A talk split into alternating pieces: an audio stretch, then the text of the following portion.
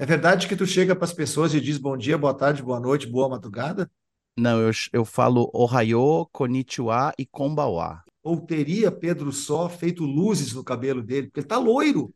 Pedro Só sempre foi loiro. Aliás, eu tô precisando cortar o cabelo. Hoje de manhã eu ia cortar o cabelo, mas não foi possível, porque estou num fuso ainda japonês também. É, mas esses cabelos revoltos aí tão bonitos, tá quase um supla. Eu vou fazer, posso fazer a abertura aqui então, já que tudo isso foi só uma. Já não abriu?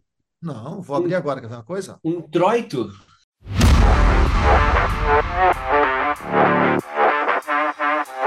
Página Não.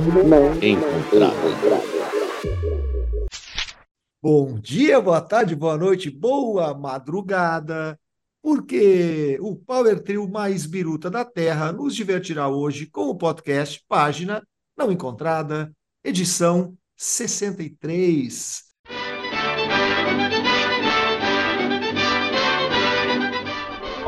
Três Patetas. O trio mais biruta da tela nos divertirá hoje com a comédia Página Não. encontrada. E eu quero primeiro dar o meu boa noite para o Pedro Só, né? O, praticamente o novo louro do país, e Louro. perguntar: tu achas que Pablo Miyazawa está em condições de fazer o programa hoje, Só? Boa noite. Bom dia. Ele boa tarde, boa boa noite, boa tarde, bom dia, enfim, whatever. É, eu acho que ele tem que passar por um teste antidoping no vestiário. Opa, é um perigo. Mas vamos aí. Eu, eu faço xixi onde vocês quiserem. O teste vai ser um bafão. Você vai ter, Um golden shower. você vai ter que fazer um bafão. Começamos, começamos Bafo. bem, hein? Escatológicos, né? Sexy escatológicos, eu diria. Que delícia. Aliás, me perguntaram por que que o título do episódio anterior foi Big in Japan. Eu não soube explicar. É, É, sem não, não segundas entrar, intenções. não quis entrar nesse particular porque não tivemos essa intimidade, né? Ah, ok. Tá bom? Tá Mas Tá explicado. no programa de hoje teremos, ou não, Steve Hackett, Rich, Sukiyaki mais uma vez, uma nova eh, editoria chamada Pablo no Japão. Ah, não, essa não é nova. Bodas de Prata com a grande Madonna. A nova sessão, que como não tem nome, a gente coloca lá Porongondons, né? Mas é uma sessão que a gente vai fazer fixa agora, já comunico aqui para o meu amigo Pablo Miyazawa, que é uma, é uma- é uma sessão meio de ombudsman, né, Pedro Sol? Explica o que, que vai ser a nova sessão. Nossa, e como que vai ser essa já São de cara? leituras comentadas, né? Já que nós somos assim é, um Jurassic Park do mundo do jornalismo impresso, né? Somos, somos assim dinossauros vivos saídos, fugidos do Parque da Juraci. A gente vai ler. Vamos aqui fiz algumas escavações arqueológicas, decifrei aqui como Champollion, né? Decifrei hieróglifos e estou aqui hoje, por exemplo, com textos da revista uma das lendas do jornalismo musical, que é a Som 3. E, mas não daria spoilers, porque a gente vai falar daqui a pouco sobre isso. Mas eu quero começar, meus amigos, sobre- lendo aqui um texto em que eu concordo 100%, mas discordo um pouquinho. É, de algo que a gente, fala muito nesse programa há muito tempo, mas é, ficou circulando nas redes, nas redes, é, mais no, no Twitter, aquele que eu me recuso a chamar com nome novo, né? A- aquela rede social anteriormente conhecida como Twitter, e atualmente também conhecida ainda como Twitter, um texto do Herbie Hancock. Eu, eu confesso que apareceu para mim num, num, num reply do grande Mu Carvalho, jovem tecladista, né, pessoal? Que o Herbie Hancock fala o seguinte: por que o jazz não faz, mate, não faz mais parte? E essa é a chamada de cá. Vou virar a página aqui. Vira a página aí, Pablo, para tu acordar um pouco. Flap. Por que o jazz não faz mais parte da cena pop? Pergunta o grande Herbie Hancock. Porque a música não importa mais. Ah, eu tenho dito tanto isso. As pessoas não se importam mais com a própria música, mas sim com quem faz a música. O público está mais interessado em celebridades e como certo artista é mais famoso do que a música. Já não tem uma ligação transcendental com a música e sua qualidade. Só quer o glamour. Jazz não quer fazer parte disso. Sabe por quê? Porque não se trata de humildade, arrogância, uma postura, não queremos ser famosos, somos underground, nada disso. Jazz é sobre a alma humana, não sobre a aparência. Jazz tem valores, ensina a viver o momento, a trabalhar juntos e principalmente a respeitar o próximo. Quando os músicos se reúnem para tocar juntos, você tem que respeitar e entender o que o outro faz.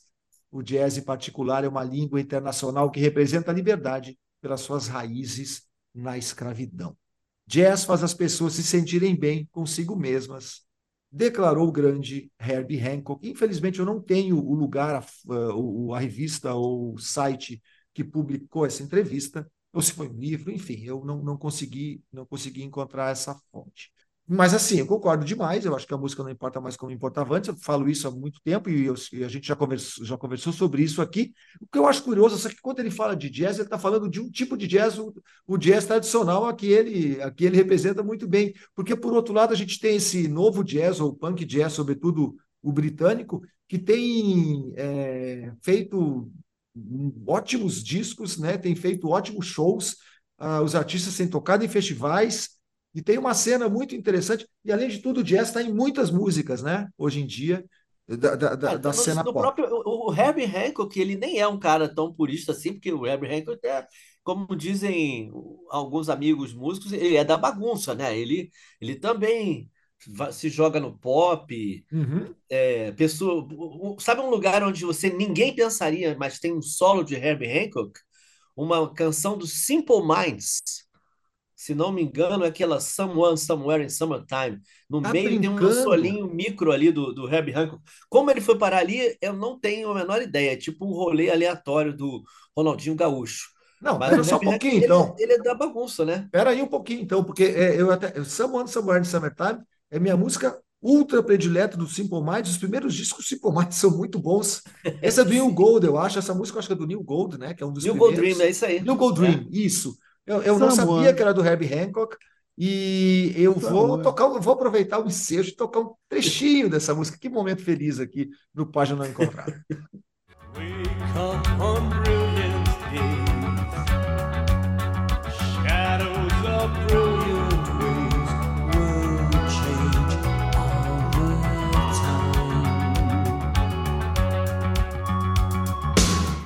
Olha que maravilha, Simple Minds como era bom. Aí o cara casou com a Chrissy Hind e aí ela tomou conta da cena familiar, né? Mas, pô, o cara casou com a Chrissy Hind ainda, hein? Fez o Simple Minds. Quando o Simple Minds ficou ruim, ele casou com a Chrissy Hind, aí a vida dele ficou boa de novo. Mas demais isso do Herbie Hancock, realmente não sabia. Tu ia fazer um comentário a respeito Eu ia falar que o Hancock, como sendo da bagunça, né? Mas hoje em dia tem. É, o cara é Hunter, né? Pô, o cara é, tá, tá, tá vivo em várias músicas de, de clube, música eletrônica e, e tudo que ele inovou. Mas hoje em dia você tem, por exemplo, Kamasi Washington, como você falou, né? E toda uma cena que da onde saiu o Kamasi na, na, na, costa oeste americana, que tem, sei lá, deve ter uns, uns 10 anos mais ou menos, mas é um negócio forte e que saiu pro. entrou no mainstream, começou a, a penetrar também via hip hop você tem o jazz e um monte de coisa. É, até o próprio, claro, você pode considerar aguado, mas morreu agora o, o, Tony Bennett. O Tony Bennett, eu nem tinha noção, assim, esses discos de duetos dele, farofas aí, é, mal ou bem, tinham jazz, né? E, e, e, esses discos eu vi que eles eram bombadíssimos no, no streaming, apesar de que eu prudentemente mantive uma distância deles. É verdade, então ela acerta na, na, no conteúdo, na verdade, porque eu também acho que a gente fala tanto quanto a música não é mais importante como era, por essas questões mercadológicas, sobretudo, mas, e, geracional, claro. Mas, ao mesmo tempo, ele tem sim uma cena importante. O jazz não está tão. Não quero entrar nisso. Não, o jazz está dentro disso ainda bem, né? e com renovação. Eu não vou perguntar para o Pablo Miasal, porque eu não sei se está em condições de Tô. responder, está em condições? Tu tem certeza que ele está em condições, Pedro Só? Tu que está mais próximo aí do Rio de Janeiro que de São Paulo. Olha, pelo bafo, acho que sim, o bafômetro ele passou. É, é mais os fusos trocado mesmo. Meu corpo tá achando que são 10 e meia da tarde. Mas sim, Herbie Hancock da baguncinha. Eu acho que eu sabia que ele fazia o solo de teclado em Someone Somewhere in Summertime. Aliás, grande música, hein? Musicão. Toca de novo, por favor, DJ.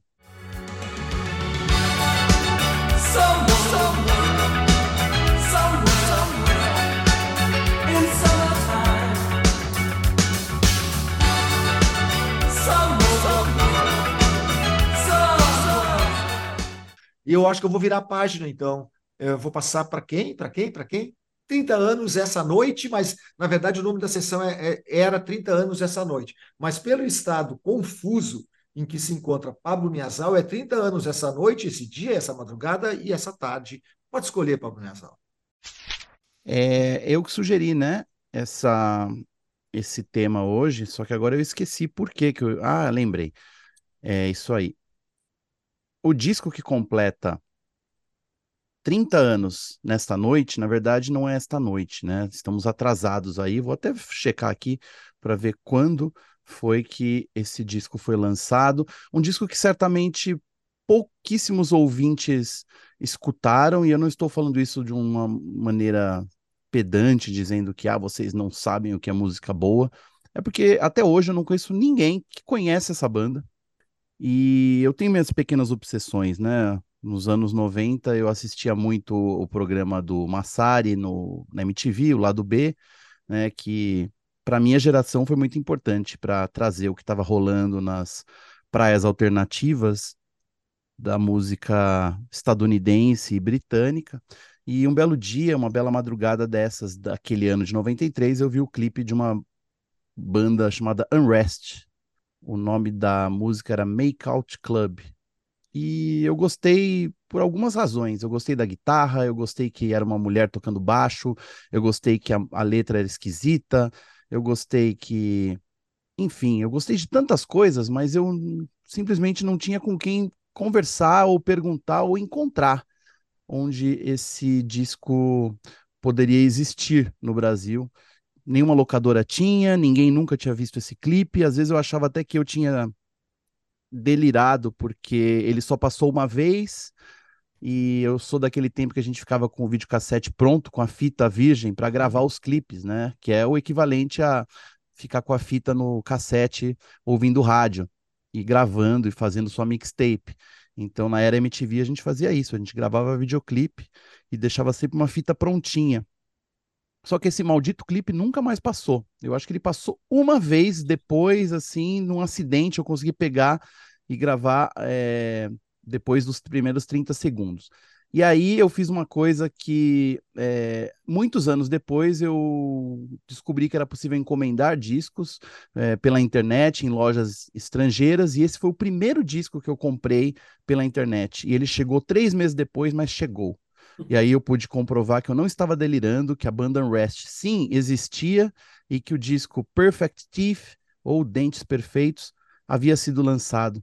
E foi lançado no dia 9 de agosto de 1993. E aqui está, então, ele está completando 30 anos. E eu acho que você que está aqui agora em pleno 2023 deveria procurar e escutar porque é, é, difícil de rotular, como muitas dessas bandas dessa época, muitas das bandas que eu gosto, mas eu já falei aqui recentemente de uma banda chamada Velocity Girl, é, não faz muito tempo, inclusive, que completou 30 anos também de um disco muito bom deles, o Copacetic.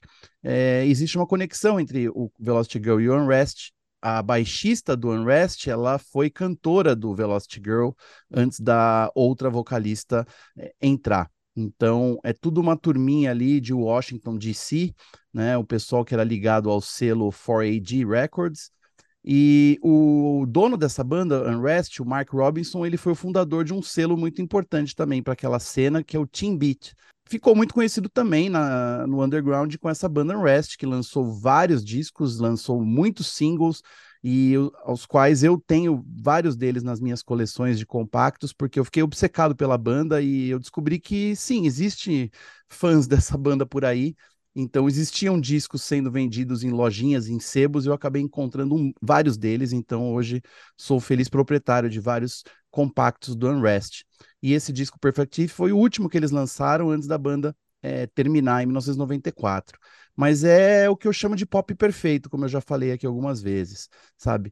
Baixo, guitarra e bateria, uma coisa meio é, etérea de vez em quando, né? Uma coisa meio shoegaze de vez em quando, mas basicamente pop com guitarras é, muito bem trabalhadas, uma alegria, coros, barulhos, enfim, todas aquelas coisas que faziam o rock dos anos 90 ser tão legal, é, elas estão bem condensadas nesse disco do Unrest. Eu vou pedir para o Ferla colocar a música que eu citei, que é Make Out Club, que ela é uma delícia. E eu não gosto de usar adjetivos gastronômicos para designar música. Mas eu não sei muito bem o que dizer dessa banda sem falar que é uma delícia esse disco. Tem umas músicas meio esquisitas que não tem voz, que são só uns barulhos, mas elas servem aí para emendar uma música ótima na outra. Então, sem mais delongas, eu recomendo a vocês o Perfect Thief da banda Unrest, que completa 30 anos nesse mês. O último disco dessa banda, esse power trio seminal que deixa saudades no coraçãozinho de Pablo Miyazawa. Demais, Pablo. Antes de tocar o trecho dessa música, eu quero te dizer que eu quero te fazer uma pergunta, na verdade. Primeiro, né, saudades Fábio Massari lá do B, grande Massari. É, para sintonizar na MTV naquele momento, tu tinha uma antena especial, tinha bombril na, na, na, televisão, alguma coisa assim, a TV a tubo, ou ela pegava facilmente? São Paulo pegava mais fácil, né? Então, é, eu só consegui começar a sintonizar a MTV quando a minha TV tinha também o recurso do UHF. Né? Isso. Então, as- os canais normais eram em VHF, existiam alguns canais que sintonizavam em UHF, que era outra antena embutida na televisão. Se você tivesse sorte, pegaria bem. Se você usasse um bombril ou um cabide, pegaria melhor ainda. Tem que né? fazer É, um fio terra na televisão. é possível também. E às vezes, não vou dizer que não fiz muitos, né? Mas funcionava. A MTV está ganhando agora um, um revival aqui no Brasil, muito com o, o produto, né? O documentário que o Gastão Moreira e o Fábio Massari estão produzindo juntos, é, que já lançou os episódios, rolou uma campanha de financiamento coletivo para eles contarem bastidores dessa época da MTV que eles participaram, que foi justamente o comecinho, né? 1990 para frente, que teve também a Astrid, a Cuca, o, o Thunderbird e entre outros, o Rodrigo Leão, né? Uma fase muito legal da MTV em que ela realmente formava é, caráter e, e gostos musicais da molecadinha ali que nasceu no final dos anos 70, começo dos anos 80, da qual eu faço parte. Muito do meu gosto musical de hoje foi muito calcado pela MTV Brasil dessa época, então eu deixo aí meu abração pro Massari e pro Gastão, que são grandes sujeitos que eu gosto muito e que formaram aí boa parte aí do que eu gosto hoje. Então tá, a gente vai ouvir então um trecho da. Pode, por favor, anunciar de novo o trechinho, Pablo Miazal, É aquela voz de Out doutor? Vamos ouvir agora Make Out Club, da banda Unrest, do álbum Perfect Thief, de 1993. Daqui a pouco voltamos.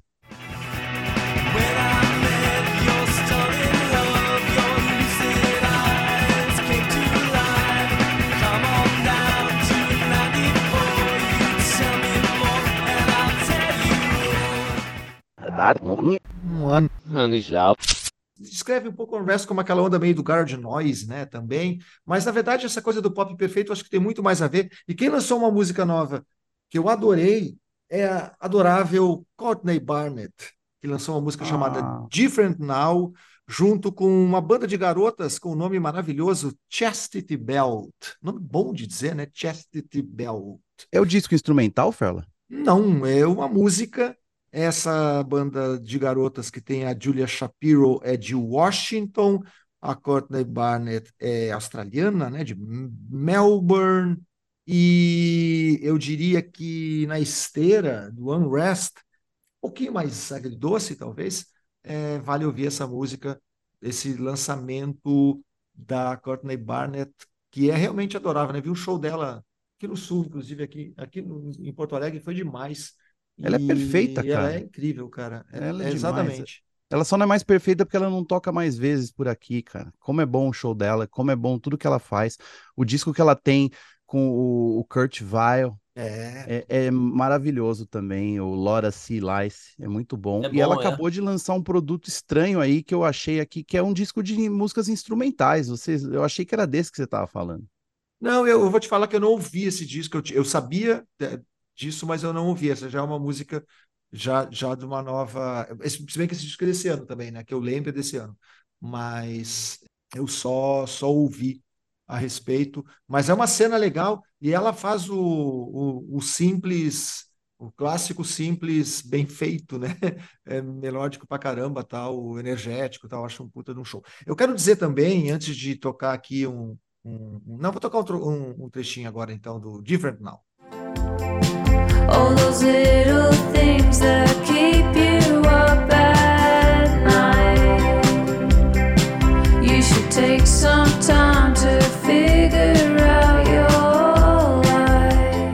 Então, essa foi a Courtney Barnett com a Chastity Belt, Different Now. Eu quero pedir aqui para o meu amigo Pedro Só, que vai assumir a editoria agora, resenha, para falar de um show que ele tanto esperou para ver e tanto comentou aqui, o show do Steve Hackett. Mas eu quero perguntar para ele qual é a punição, talvez um cartão amarelo, um cartão amarelo e aquele esporro, para um dos integrantes desse podcast usou o termo estadunidense. Quase que apitou aqui o nosso apitinho, mas eu deixei passar em nome da, da fluidez da fala. Podia interromper ele e podia dar uma titubeada, já que não sabe nem em que hora estamos. Tudo Eu quis bem? causar, viu? Tudo bem? Foi de propósito, eu quis causar porque eu sei que os jovens falam assim hoje. Você não encontra um Ah. jovem falando norte-americano mais. É, bom, é, é, americano é mais fácil falar.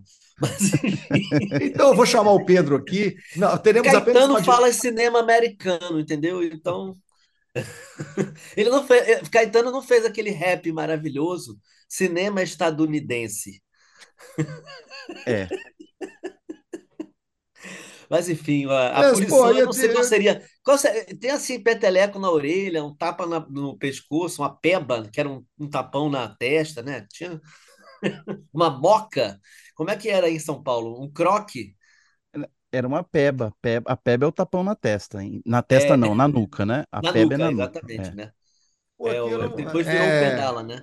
é. Não é xiripa, não. Xiripa é outra coisa, né? Xiripe é tipo uma bergamota murcha. Não, não, não, não, não, não, não, não. Bom, pelo menos tu chamou bergamota, eu já fico feliz aqui. Mas eu vou virar a página aqui, porque o Pedro só vai falar sobre um show muito potente que ele, Tá vendo? É, então reclamando do meu amarelo. que estadunidense. ele viu no Um show mágico, um show mágico.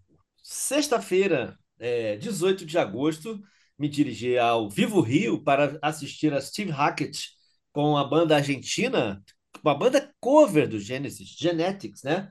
Não é Uma banda tributo, banda- Pedro? Banda, tri- banda tributo, eles falam, né? É, tudo bem, é banda tributo, tá certo, foi mal, foi mal aí. Agora fui eu que estadunidei aqui, mas enfim, uma banda tributo.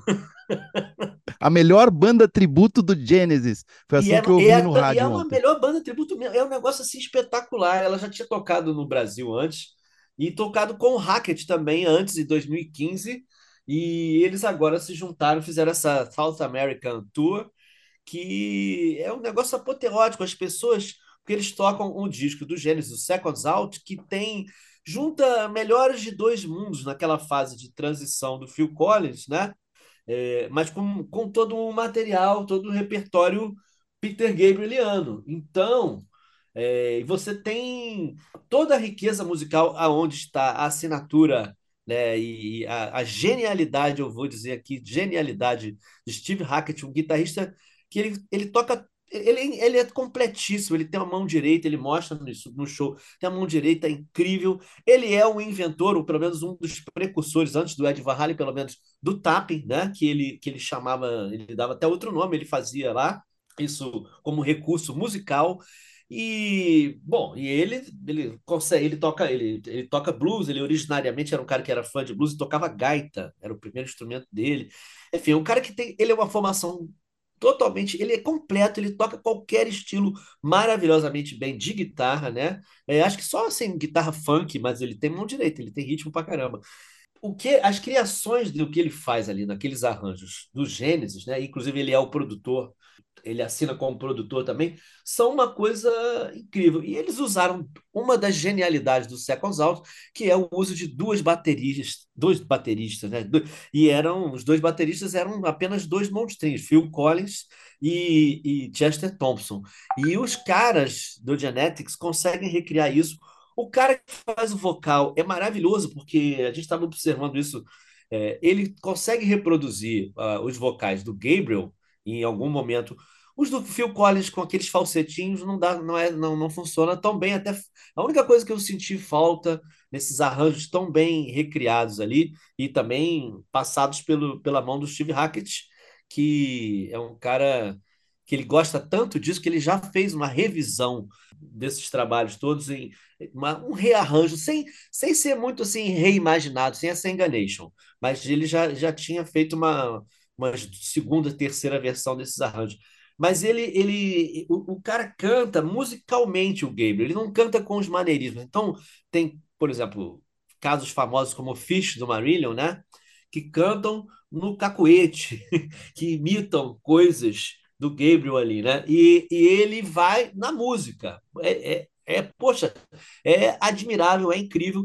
E a reação de fãs do Gênesis, velhos, eu, é, porque eu vi esse show no Vivo Rio e eu fiquei tão enlouquecido que no dia seguinte ia ter de graça em Niterói e eu fui até a Praia de São Francisco, onde um show gratuito, maravilhoso, organizado pela prefeitura, reunia além de Steve Hackett, um show do Grande Rich, que é um show que eu assisti também e recomendo a todos, um show mágico, como ele mesmo gosta de incluir na, na sua receita pop. O show do Rich antes do Steve Hackett. E, e foi sensacional, porque a vibe de Niterói, eu sou um grande fã de Niterói. Niterói tem uma coisa um pouco uruguaia, na baixa densidade populacional, né? E, bom, eu também não estou falando de, de São Gonçalo, estou falando de Niterói. Então, assim, tinha, não tinha muita gente. Teve um vendaval horrível de tarde, até atrasou a montagem do palco, mas atravessamos a Baía de Guanabara de barca, com assim, parecia foi mais estável do que andar em qualquer ônibus no Rio de Janeiro. Chegamos a, a Niterói, aquele ambiente maravilhoso, um clima do outono gentil de Niterói, não choveu e pudemos assistir lá da primeira da, da fila do gargarejo, do lado de dois ou três coroas soluçantes. isso, tô, isso não é sentido figurado, não.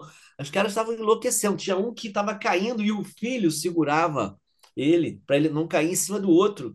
Que em dado momento eles quase brigaram e até rolou uma tensão, porque a gente pensou: temos aqui muitos roqueiros antigos de Niterói e ah, há o risco de haver bolsomínios mas ninguém sacou a arma e eles não, não brigaram, se abraçaram. E pô, os caras estavam ouvindo Seconds Out, estavam ouvindo Carpet Crawlers, estavam se emocionando com a música de levar as lágrimas ali, né? Afterglow, que foi né, um, é um hino assim que quando Phil Collins ficou tomou a, a rédea ali do negócio, Phil Collins mostrou o tamanho de sua de sua inspiração, de seu talento musical, jogando para o mundo um repertório incrível. Então a gente pôde ver isso ali ao vivo com o gênio que possibilitou tudo isso, porque também acho que Peter Gabriel e nem Phil Collins chegariam aonde chegaram musicalmente se não houvesse ali o gênio, gênio, gênio, gênio, Steve Hackett, com aquele mullet que ele usa desde os anos 80, maravilhoso, aquela fleuma de mullet e um homem gentil, simpático e maravilhoso. Eu, eu saí assim completamente siderado, com duas doses, duas noites completas de Steve Hackett e Seconds Out é, nas minhas retinas e nos meus tímpanos e no meu cérebro.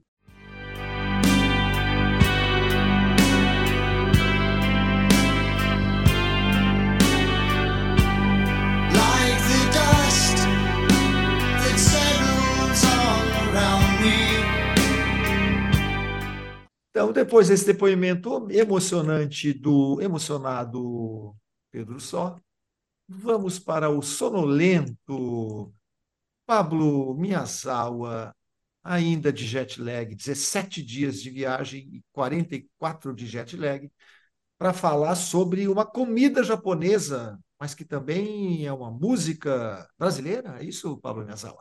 Na sessão, na sessão, Pablo no Japão. Oh! Pablo voltou do Japão aí, inspiradíssimo pela música cantada em japonês, e no episódio anterior de Página Não Encontrada, eu pude falar sobre Sukiyaki, a música de Kyu Sakamoto, que foi o primeiro hit japonês na parada da Billboard, uma das músicas mais tocadas de todos os tempos e talvez uma das músicas internacionais com mais versões na história. Né? E comentamos aqui rapidamente. Eu convido vocês a escutar o episódio, que está muito bom. A minha mãe escutou e se emocionou com a história triste de Kyo Sakamoto e essa música maravilhosa chamada Sukiyaki no Ocidente. O que a gente comentou também é que Sukiyaki ganhou muitas versões pelo mundo, e algumas delas no Brasil. Né? Sukiyaki já ganhou versões daquela banda de surf music The Ventures, uma música bem, uma versão bonita. Ela foi sampleada numa música do Avicii, ou Avicii, né? o falecido DJ sueco, na música Freak. Tem ali a melodia muito encantadora de Sukiyaki, inclusive os autores de Sukiyaki são creditados na versão do Avicii, ou Avicii. Mas eu vou citar aqui três, três versões de Sukiyaki brasileiras não da comida, da canção. Então, se você não sabe do que eu estou falando, escute o episódio anterior e procure também aí ouvir três versões maravilhosas dessa música feitas por artistas brasileiros. Eu vou pedir inclusive a ajuda dos meus amigos aqui que conhecem melhor esses artistas do que eu. Uma das versões que eu encontrei nas minhas buscas aqui foi uma da Orquestra Serenata Tropical, que é liderada pelo Henrique Gandelman, que é o pai do saxofonista Léo Gandelman. E é uma big band tradicional dos anos 60 que fazia muitas versões de músicas famosas pelo mundo. E eles lançaram essa versão linda de Sukiyaki, instrumental, obviamente. Vocês já ouviram essa versão, meus camaradas? Eu acho Não. que não, eu não lembro, pelo menos. Então, põe um trechinho aí, Fela, para o pessoal ouvir, que é muito singela.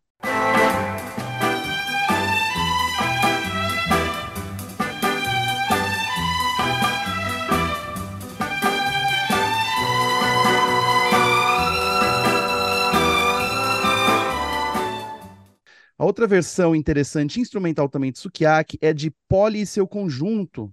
Né? Poli é o Ah. Ângelo Apolônio, né? o- o multi-instrumentista aí, o rei da guitarra havaiana brasileira, um cara que já fez de tudo. Ele fez uma versão meio country de Sukiyaki, também em 1963, no mesmo ano em que a música estourou no mundo inteiro.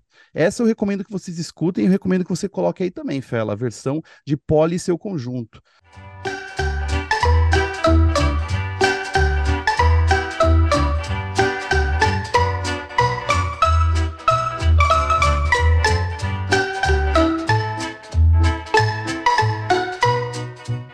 Pois é, muitos bailinhos, muitos chamegos, né, foram embalados por versões brasileiras de Sukiyaki nos anos 60.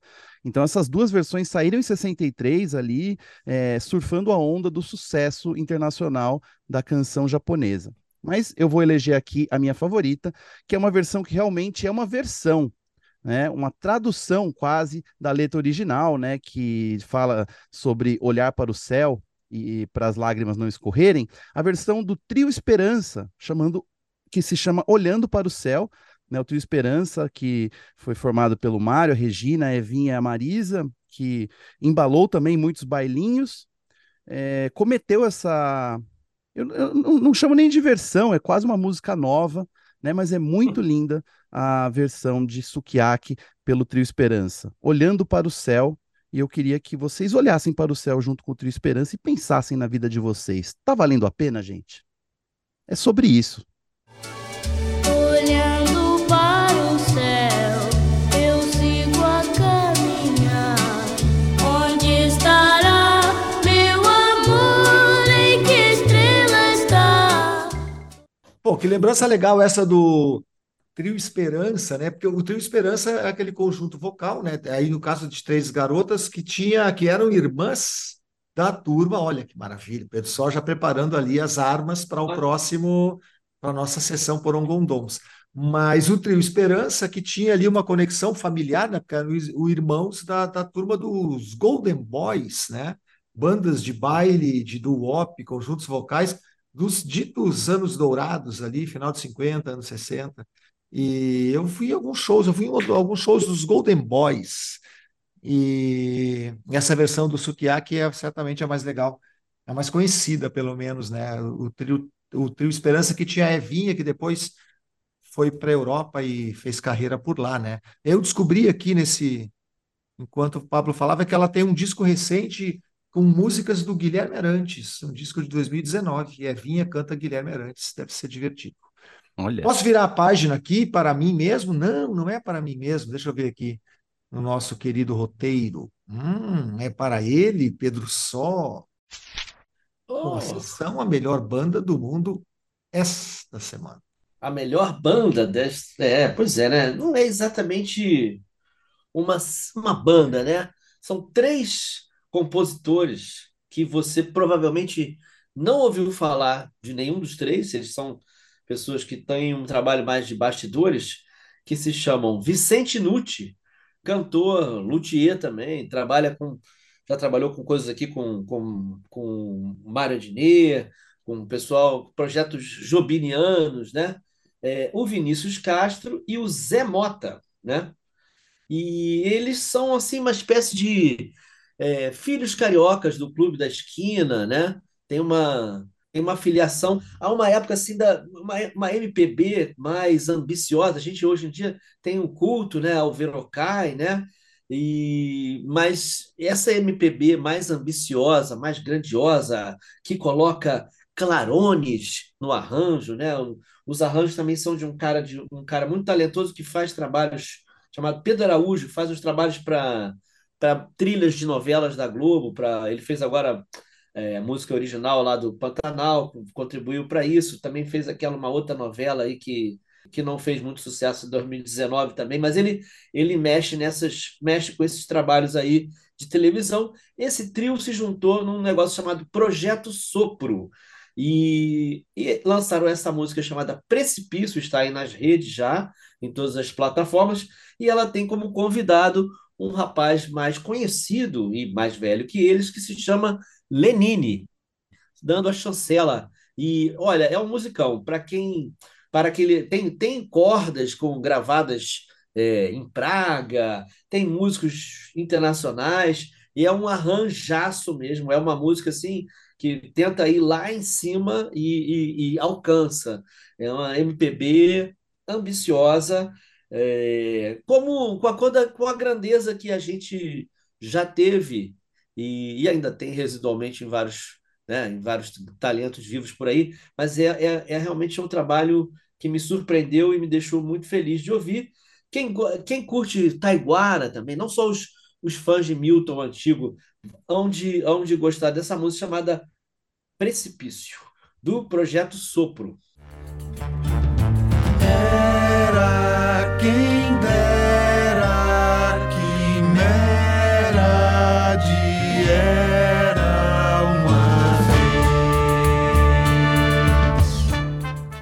Então, esse foi o precipício do Pedro Só, mas é um precipício que. O Pedro Só caiu no precipício, mas pelo bom motivo, porque gostou dessa música.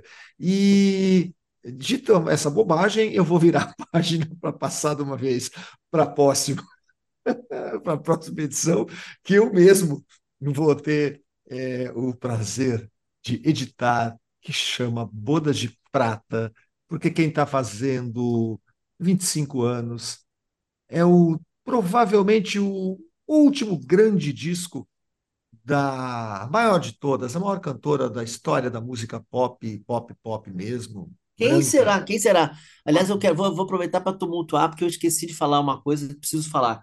É, eu meio que batatei na, no, no- alguns minutos quando falei do Afterglow. A música é do Tony Banks, é que os vocais no final do Phil Collins são realmente uma exibição do todo o seu poderio, sua maravilha. Mas, por favor, não pense que é, foi uma batatada, ok?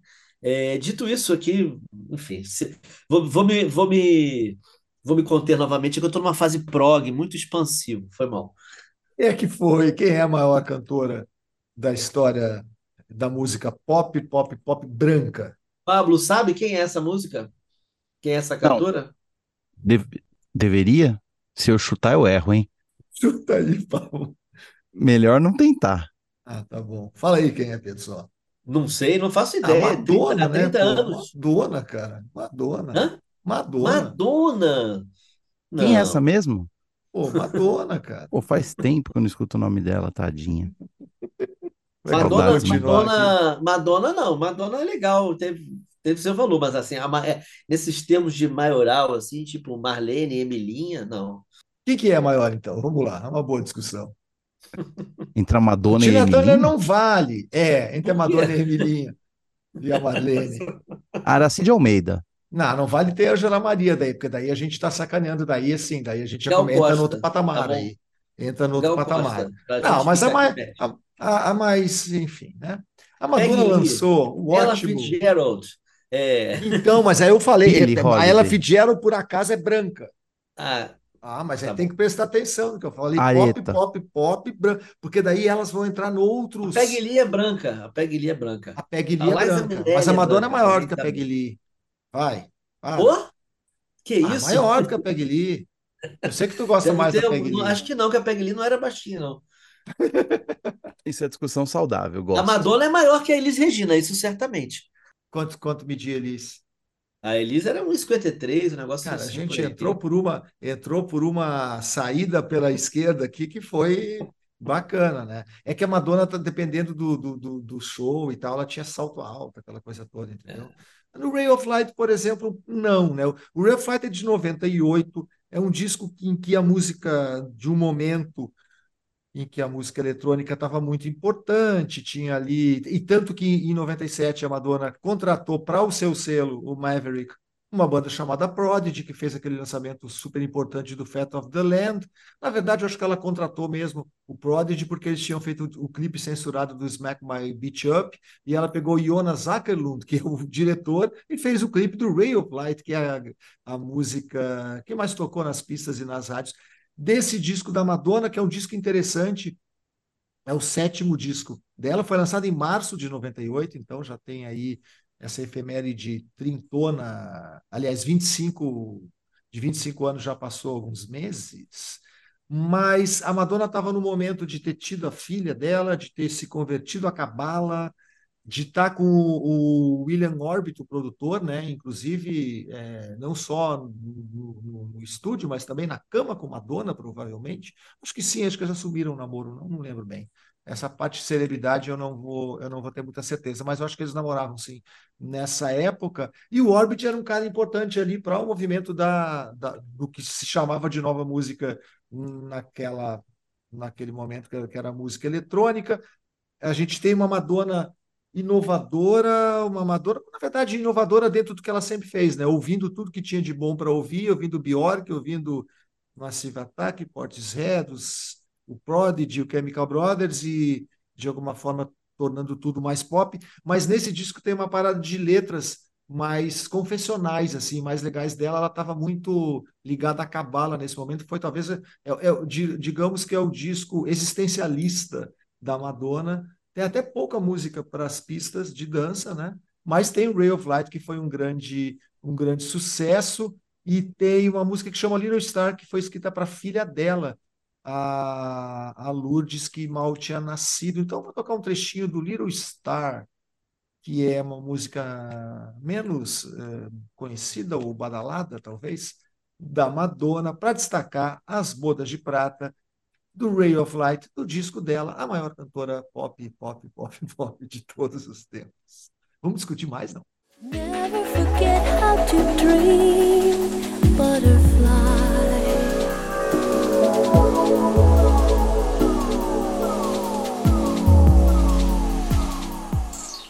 Vamos discutir, é, tomar, como é que é tomar banho de chapéu e discutir Carlos Gardel, como diria Raul Seixas.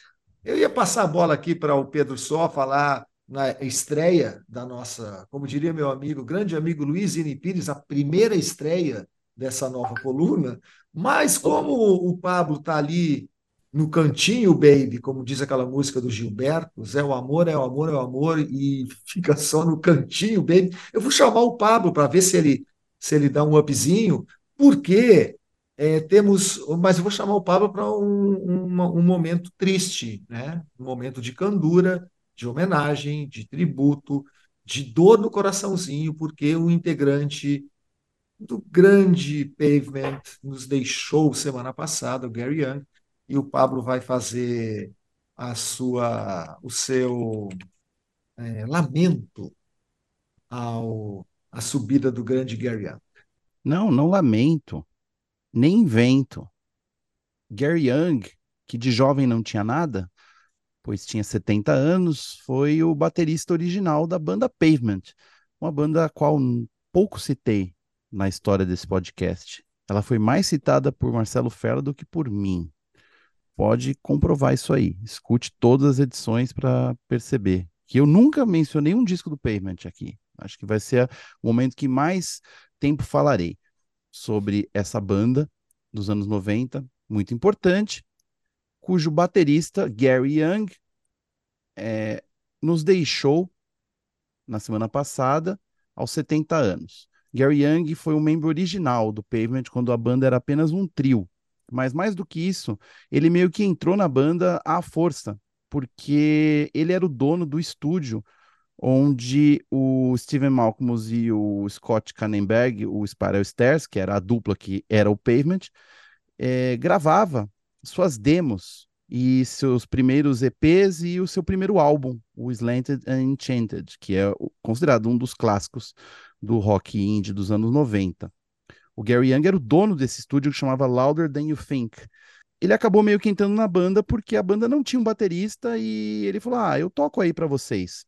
O Gary Young, apesar do nome, eh, ele era 10 anos mais velho que os outros caras e ele tinha esse estúdio que era praticamente caseiro mesmo, era dentro da casa dele. Tinha uma mesa de 15 canais, porque um dos canais estava quebrado na mesa, e ele tinha métodos bem ortodoxos para gravação, e captação de sons e também de tocar bateria. Então, se você escutar as primeiras gravações do Pavement, você entende porque muita gente até hoje não consegue suportar a banda, porque é, é a banda de lo-fi por excelência, né? É mal gravado mesmo. É, é mal feito, né? Não tem gente que eu já mostrei o Pavement, mostrei esses discos iniciais, e o pessoal falou assim, mas por que que era desse jeito, né? Se dava para gravar melhor. Né? Lembrando, por exemplo, que o Nevermind do, do Nirvana saiu um ano antes do Slanted e soa muito moderno e novo. E o Slanted Enchanted parece que foi gravado realmente num estúdio caseiro, sem nenhum cuidado.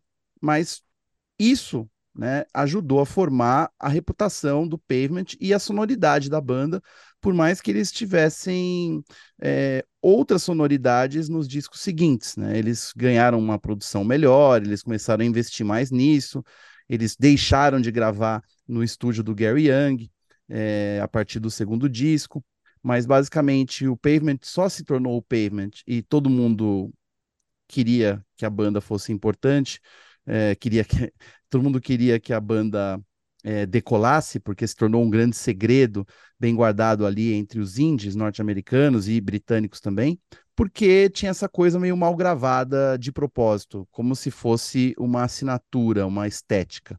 Né? Talvez se os discos iniciais do Pavement fossem bem gravados num estúdio bom, o Pavement jamais teria feito sucesso. Então a gente tem que acreditar o Gary Young, por mais que tenha sido algo é, talvez não proposital, né? Gravar o disco de qualquer jeito e tocar, né, de qualquer jeito. Inclusive, eu convido vocês a escutarem esse disco do, do Pavement, o primeiro disco, o Slanted and Enchanted, e preste atenção nas baterias. Elas soam todas muito primitivas, para não dizer outra coisa, né? Parece parece que não só ele está tocando numa bateria assim improvisada com almofadas e umas latas, como também parece que ele mal sabe tocar e tá, sabe, parece uma mistura do animal dos Muppets com, sei lá, com uma criança aprendendo a tocar, mas faz total sentido com as músicas, com os riffs, o estilo das músicas que o, o Pavement tinha naquele momento, que eram músicas com pouco refrão, com muito barulho, é, tortas, desafinadas, se você quiser dizer assim. Então, assim, são vários os exemplos nesse disco aí que mostram o quão primitiva era a bateria do Gary Young. E não quer dizer que ele não era experiente, não. Ele já tinha. Ele tinha bastante tempo de banda, de música já. Ele né, uma década mais velho que os outros, ele tinha passado por várias bandas, já tinha sido baterista, então não é que ele não sabia tocar, o estilo dele era esse mesmo. Né? Então, assim, convido aí a vocês a ouvirem Summer Baby, que é a primeira música do disco, ou também Perfume V, ou Loretta Scars, enfim, são o In the of Desert, várias músicas que mostram assim a bateria bem evidente, totalmente tosca, né, mal gravada, mas totalmente pavement. É, não só Eu isso, lembrava, eu lembrava um pouco, deixa eu só. é, lembrei, eu lembrava um pouco nesse disco, principalmente, que é o disco que eu ouvi muito, que eu adorava na época, era o Velvet Underground. Lembrava, sem sacanagem com a Mo Tucker, mas lembrava um pouco o Mo Tucker. E ele tinha, é, eu lembro da primeira, porque assim, naquela época você, para você descobrir sobre que tratava aquela banda, quem eram aqueles caras, demorava. Então aí apareceu uma matéria, acho que no NME ou no Melody Maker, e era tão engraçado que o Gary era tão expansivo e carismático que parecia que a banda era do Gary. Ele falava mais que todos na banda. Exatamente, ele, ele se comportava como líder da banda, né? Porque daí precisa falar da personalidade dele. Além de ser mais velho, ele era alcoólatra, tinha problemas com drogas e tinha uma personalidade maior que a vida, né? E contraponto, um contraponto ao, à timidez do Malcolmus e do Spiral Stairs, né? Que eram nerds que queriam realmente ficar ali no escuro, não queriam ser reconhecidos, tanto que não tem foto deles nos primeiros discos, ninguém aparece. E o Gary Young, ele era um performático, né? Ele saía de trás da bateria, no meio da música, e fazia bananeira. Ele plantava bananeira, ficava de ponta cabeça no meio do palco. Às vezes ele levava uns repolhos inteiros para os shows e distribuía para a plateia, pedaços de repolho ou mesmo na fila, né? Ele era tão errático e, e era imprevisível, perigoso até, que foi por isso que a banda acabou acolhendo um percussionista extra, o Bob Nastanovich, que acabou se tornando um membro fixo da banda, né? Hoje ele é um percussionista que grita entre algumas músicas, mas no momento em que o Bob entrou na banda foi justamente para segurar a onda, porque eles não conseguiam garantir que o Gary Young ia tocar as músicas direito ou se ele ia tocar de fato, né? E os caras não sabiam nem como demiti-lo porque não apenas ele era o dono do estúdio onde os caras eh, gravavam e iriam gravar o disco seguinte, como também a personalidade dele era tão forte que o pessoal tinha um pouco de medo de demiti-lo e não saber o que ia acontecer, porque ele era um cara perigoso. Enfim, ele acabou saindo da banda, eh, entrou um baterista chamado Steve West, e o Bob Nastanovich virou um membro fixo da banda, mas por muito tempo o Pavement ficou conhecido como a banda do baterista doidão que planta bananeira no meio do palco né? Coisa que pouca gente lembra hoje, mas é o que representava a banda naquele momento engraçado do rock no começo dos anos 90.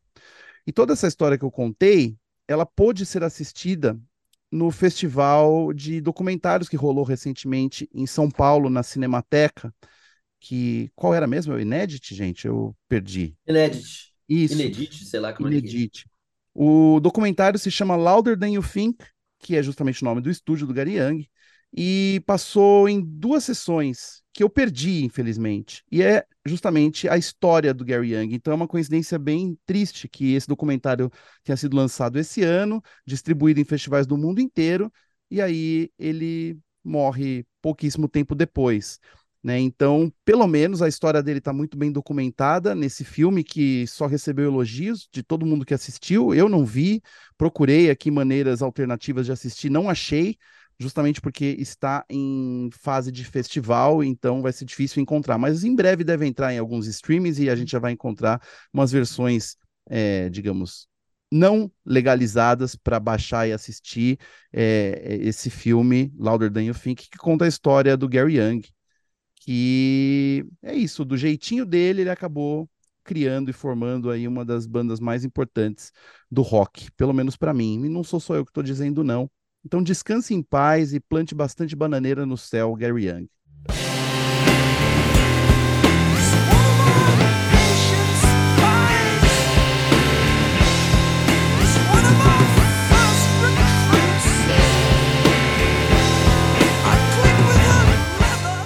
Então tá, senhores, antes de a gente finalmente chegar na fa- mais importante last but not least dessa temporada, que é a nova série, nova editoria, é, que o Pedro Sol vai inaugurar, eu quero agradecer a vocês dois, meus amigos, por terem me feito o Página Não Encontrada cometer um erro e eu tocar dois trechos da maravilhosa Someone, Someone Somewhere in Summertime, porque Herbie Hancock, no álbum New Gold Dream de 1984, toca teclados na música Hunter and the Hunted, e não no Samuel Oh Samuel. my God. The Hunter Mas que bom, Hunter, é isso aí. que é. bom, que bom. Não- já está tudo certo, porque eu pude tocar uma das minhas músicas prediletas do Simple Minds. Aproveitando que eu esqueci na Pô, hora aliás, a Hunter and the. Hunter é a minha favorita desse disco. É mesmo? Ah, então vou tocar um trechinho também. tocar aqui. no próximo, no Então, no próximo final, não, Five. vou tocar já, mas eu vou fazer um comentário. meu, eu, eu que lembrei de, de, de memória e,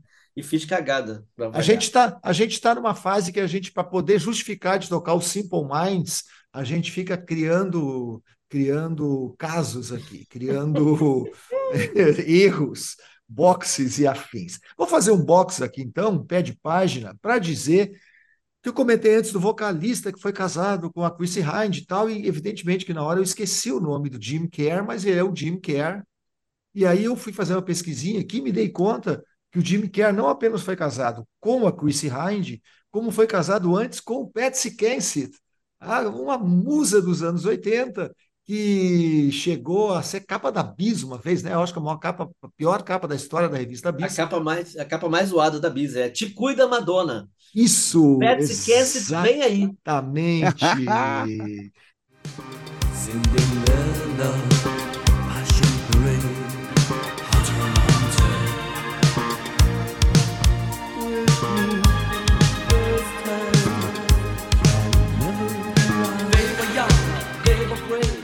Pedro Só, Porongondons, ou como vai chamar, Poron, assume que o filho é teu.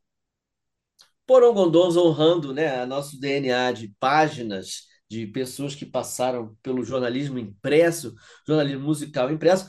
É, tivemos, fomos impactados aqui no domingo pela notícia no Fantástico, né, de que um jornalista muito famoso chamado Maurício Kubrusli, né, está sofrendo de demência frontotemporal. Ele, ele tem 77 anos, ele nem tem tanta idade assim, mas é uma notícia muito triste porque o Brasil talvez conheça ele muito mais pelos trinta e tantos anos de TV Globo, TV Globo, de onde ele, ele, ele participou do Fantástico e fez séries de reportagens, Me Leva ao Brasil e contando histórias dos outros. Mas uma, o que poucos sabem, o que poucos se lembram, Maurício Kubrusli foi uma pessoa muito importante na minha formação e na formação de vários outros fãs de música, porque Maurício Kubrusli comandou a Som 3, que foi uma revista de referência na música brasileira nos anos 70 e comecinho de 80 ainda, né? Porque era uma revista de equipamento, uma revista de som, e naquela época havia toda uma, uma, uma reverência, uma cultura audiófila, né? É incrível isso, porque isso se perdeu com a portabilidade da música, meio que se perdeu ou virou uma coisa muito, muito, muito, muito nichada. Mas naquela época todo mundo se preocupava e tinha é, havia discussões técnicas sobre, sobre, sobre música e equipamento. E o Maurício Kubrulli era, era, foi o comandava essa redação e havia uma sessão de resenhas é, estelar, assim, que tinha pessoas incríveis escrevendo, Roberto Mujati, Lulu Santos escrevendo, aqui dando uma rápida zapiada aqui pelas minhas, pela minha coleção de Som 3 encadernada que eu tenho, tinha lá Lulu Santos falando mal de discos do Paul McCartney, falando mal de discos do George Benson. Tinha meu ídolo, é, Ezequiel Neves Zeca rei, fazendo suas reinações e suas seu seus clássicos textos, que depois viraram é, praticamente bordão né, do progressivo, como Penteadeira de Bicha e, e outras bobagens divertidas que ele falava, né? Mas e aí no meio também tinha muita gente séria e muita gente que depois veio a Ana Maria Baiana, Zé, é, Zé Emílio Rondô, é, o Antônio Carlos Miguel também estava lá. Mas o Kubrusli é engraçado e é, e é, curioso, porque o Kubrusli tinha uma, uma atuação muito forte como, como crítico, né?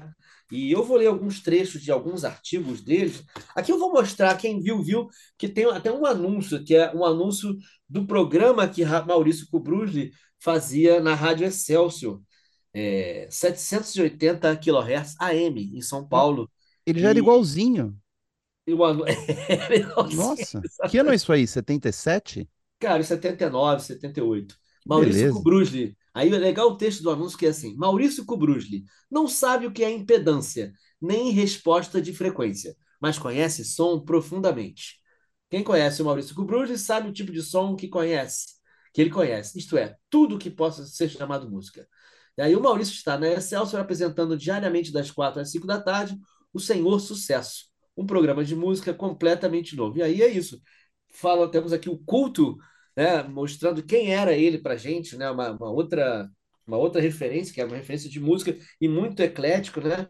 E ele era um cara que ele tinha uma luta, uma batalha, que até um pouco era é, tinha um viés ideológico ali. De, estamos falando de 1979, o Brasil ainda de pré-abertura, de volta de exilados, de antes de, né, antes de, do João Figueiredo, né, João Figueiredo chegando ao poder, 79 para 80, a gente está aqui nessa, nessa fase. Aí tem ele, ele sempre defendendo uma música, a música caipira, uma música de, de, de outros estados, né?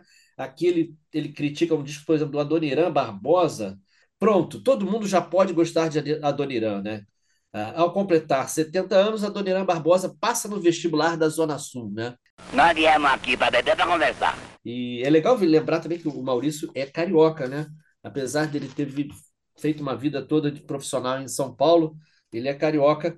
E aí tem um artigo dele também maravilhoso que eu me que eu encontrei aqui, a Ciranda de Espelhos, que fala do, do, do- da coisa dos egos, do circo, da, do clubinho da, da, da, da música popular brasileira, né? Como que Calbi Peixoto estava sendo reabilitado naquela época por cantar Calbi Calbi, composição de Caetano Veloso. Na plateia, Caetano Veloso aplaude.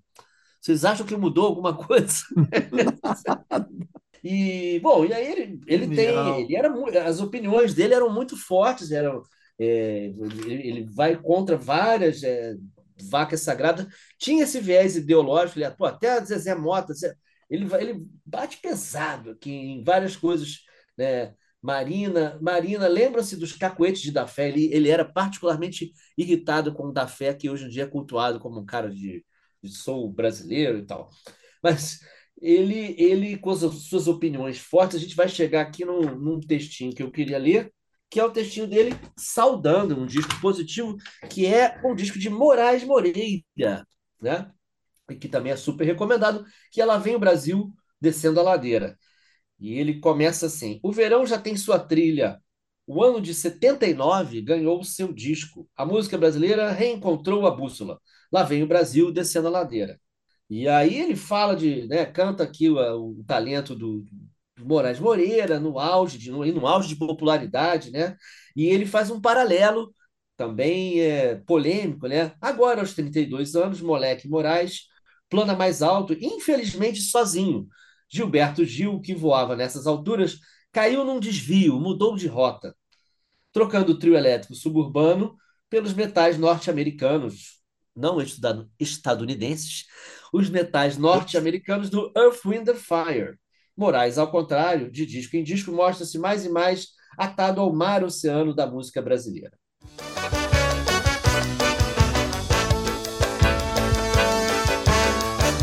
Quem desce do morro não morre no asfalto. Lá vem o Brasil, descendo a ladeira. Na bola, no samba, na sola, no salto. Lá vem o Brasil.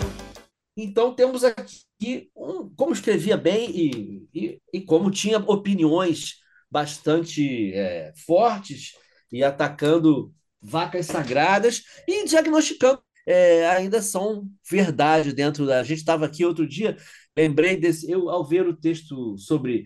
Porque é engraçado, esse texto, que- esse artigo que eu citei anteriormente, que ele fala de Calbi e, e Caetano, e ele usa como paralelo que Agnaldo Timóteo, por exemplo, não estava reabilitado por não gravar Caetano. E aí tem um momento pare as máquinas, porque ah, e no tempo em que a- a- o artigo ia ser mandado para a gráfica, saiu um disco do Agnaldo com Fagner, com- abraçado por vários caras da MPB, e ele fez questão de colocar, epa, tipo, nem esse, nem esse, é, esse contraponto eu posso fazer, né? E, e a eu lembrei disso porque a gente recentemente estava falando do disco do Chão de Pilares e toda a rendição absoluta que está vindo com ele agora por cantar Caetano, né? Deixa eu só fazer um parênteses aqui, lembrando que quem escrevia para Som 3 também era o Paulo Ricardo, escrevia a coluna Também. Via Aérea, né? E foi, e, e- e de Londres ele mandou os primeiros primeiras resenhas de Tecnopop New Wave, né, sobretudo e pós-punk, porque era o que ele gostava de ouvir por lá e, e foi importante a participação do futuro RPM, Paulo Ricardo. Mas Posso demais perguntar? essa lembrança, Escrevia, escrevia bem e tinha bom gosto, era, era, um, bom, É. era um bom texto. De um Eu quero perguntar uma coisa para o Pedro Sol. Uhum. Pode perguntar, Pablo Mezal. Se É, quando... para mim, pode perguntar para mim também. Então, pergunto a vocês dois: quando o Maurício Kubrusli começou a fazer suas crônicas culturais na Rede Globo, é, nessa época a Globo ainda não era considerada a Globo lixo, né? Era um status, né? Um cara sair de um impresso para ir para a televisão. Mas é, você lembra de algum tipo de impacto ou até alguma percepção da parte de vocês? Assim, olha, o cara da revista agora aparece na televisão toda hora. Como é que era esse salto aí de mudança de mídia? Olha, eu acho que ele teve até uma transição mais suave, porque ele não entrou para a televisão e foi direto para o vídeo, que eu me lembre. Ele não. E, e também ele não se transformou, por exemplo, no. Ele não, não foi fazer a, a, a crônica musical em, em TV, como, por exemplo, o Nelson Mota faz. Ele foi, primeiro, ele, acho que ele foi muito tempo produtor e ficou por trás das câmeras até pa, a passar a aparecer. E, e, e também não aparecia dentro do universo da música, né?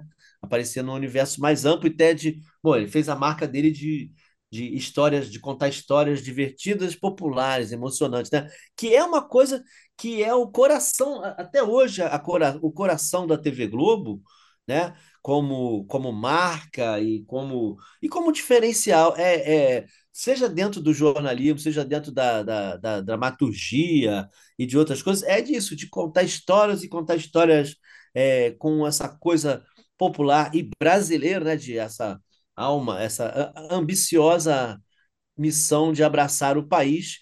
É, isso é o que a Rede Globo tem de melhor, que é o patrimônio dela, eu, eu diria que é a essência que ela não deveria nunca se afastar, embora tristemente o nosso querido Cubruge tenha sido demitido, né, antes antes de, de, de, enfim, da hora devida, enfim, não ter. Agora está sendo devidamente cantado e homenageado, mas não sei se o final dele profissional foi, foi digno como seria, como deveria ser, né? Um ano. Ano já. Então tá, gente. Eu acho que com essa notícia, essa homenagem mesmo ao Cubus, essa ótima lembrança do Pedro, e eu quero dizer que semana que vem a gente vai ter incumbência aqui, eu e o e o Pablo de procurarmos revistas antigas e resenhas é, musicais é, antigas ou reportagens. Vou dar uma chafurdada aqui nas minhas coleções para tirar algumas, algumas críticas. Isso é sempre muito legal. E eu quero, quero dizer que é hora de dizer adeus, so long, bye bye, aos nossos queridos ouvintes. É, vamos deixar o Pablo dormir, embora ele não sabe se agora ele tem que dormir ou levantar, ou tomar café da tarde, Trabalhar, sessão gente. das duas, talvez. Vou trabalhar E ainda. eu quero dizer que semana que vem estaremos de volta para a edição 64, que não é a- o golpe do Página Não Encontrada. Espero que vocês voltem também. Tchau. Estaremos de volta aqui, porque não tem jeito, né? A gente gosta. Adiós, amigos. Hasta luego. Nós viemos aqui para beber para conversar.